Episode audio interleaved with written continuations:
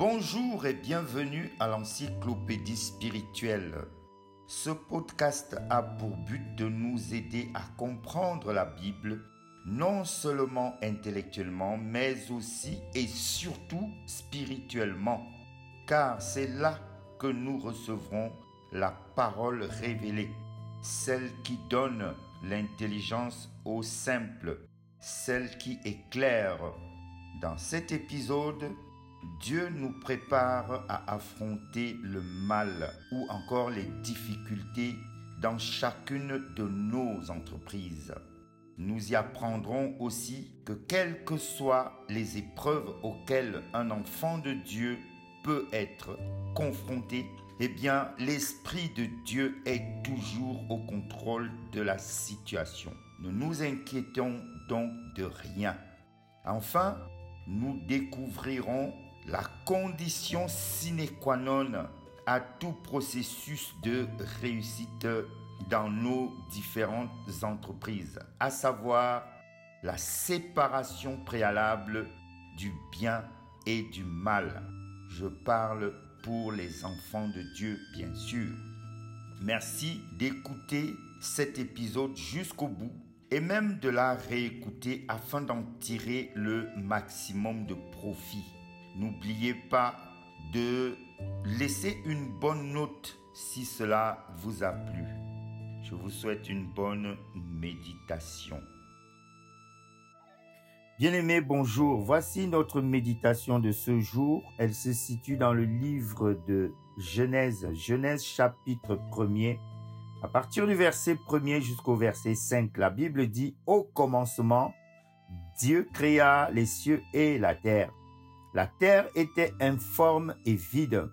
Il y avait des ténèbres à la surface de l'abîme, et l'Esprit de Dieu se mouvait au-dessus des eaux.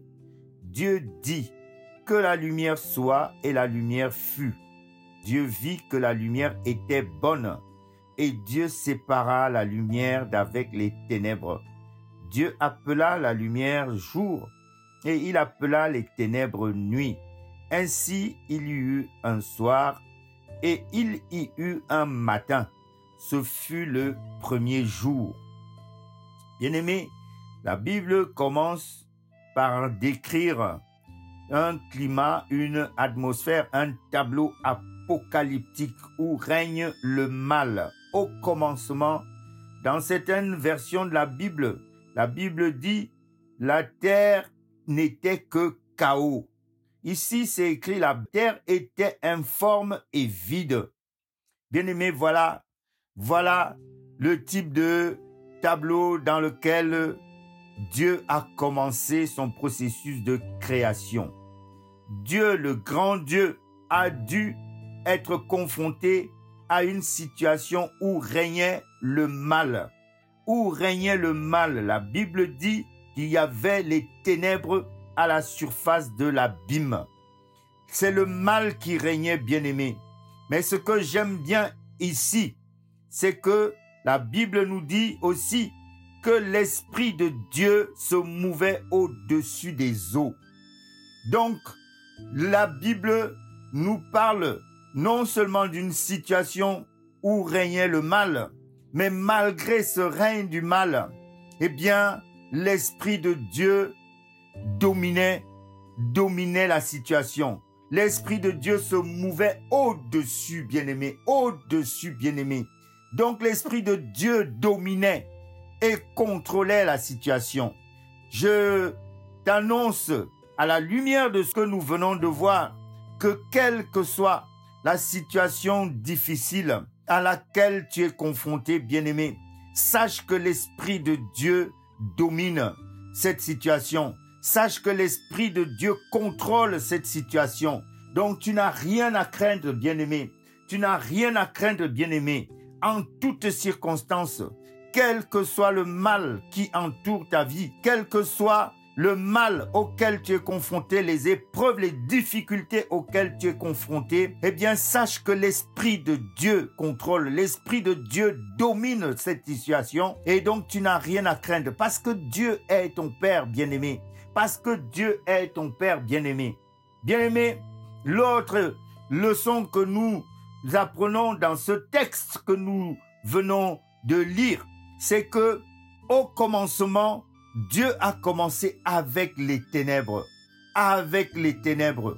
Mais nous, enfants de Dieu, nous ne comprenons pas que dans notre marche avec Jésus, il va arriver très souvent que nous commencions d'abord avec le mal, que nous rencontrions d'abord des épreuves, que nous rencontrions d'abord des situations difficiles. Mais ce n'est qu'un ordre normal des choses, bien-aimé. Sache que ce n'est qu'un ordre normal des choses, parce que ton Dieu lui-même a dû commencer le processus de la création avec le mal, bien-aimé, autour de lui. Et c'est à partir de là que Dieu a commencé à créer. C'est à partir de là que Dieu a commencé à créer. Mais le mal n'est pas resté longtemps, bien-aimé. Tout comme la Bible te dit dans le livre d'Ésaïe au chapitre 8, je crois que c'est au verset 22, que la Bible dit, les ténèbres ne régneront pas toujours. Les ténèbres ne régneront pas toujours, bien-aimé. C'est un ordre normal des choses. Dans ta vie, sache que les ténèbres ne régneront pas toujours. Bien-aimé, à partir de là, tu peux être réconforté de deux choses. D'une part, parce que Dieu contrôle ta situation, quel que soit le mal auquel tu es confronté. De deux, parce que tu es rassuré que les ténèbres ne régneront pas toujours. Pourquoi? Parce que très rapidement, la Bible nous dit ici, Dieu dit que la lumière soit et la lumière fut. Bien-aimé, je te rassure, la lumière fera son apparition dans ta vie. La lumière qui est ici, le symbole du bien. Parce que la Bible dit, Dieu vit que la lumière était bonne. Bien-aimé, la lumière est le symbole du bien et les ténèbres sont le symbole du mal. Si Dieu a déclaré que la lumière soit. C'est parce qu'il a fallu mettre un terme aux ténèbres bien-aimées, mettre un terme au règne des ténèbres bien-aimées. Eh bien, c'est exactement le même processus qui va arriver dans ta vie.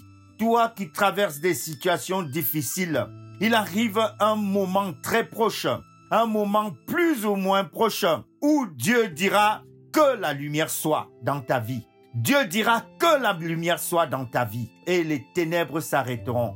Bien-aimé, je te rassure encore, les ténèbres de ta vie ne dureront pas toujours.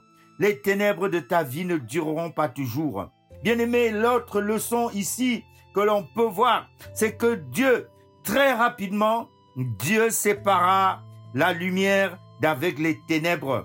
Bien-aimé, c'est une leçon pour chaque enfant de Dieu Bien-aimé, la Bible dit, quel rapport y a-t-il? C'est dans le livre de 2 Corinthiens chapitre 6 au verset 22. Quel rapport y a-t-il entre la lumière et les ténèbres, entre le jour et la nuit, entre le mal et le bien, entre l'injustice et la justice Bien-aimé, il n'y a aucun rapport, aucun rapport. Voilà pourquoi Dieu dit, ne vous mettez pas avec les infidèles sous un joug étranger.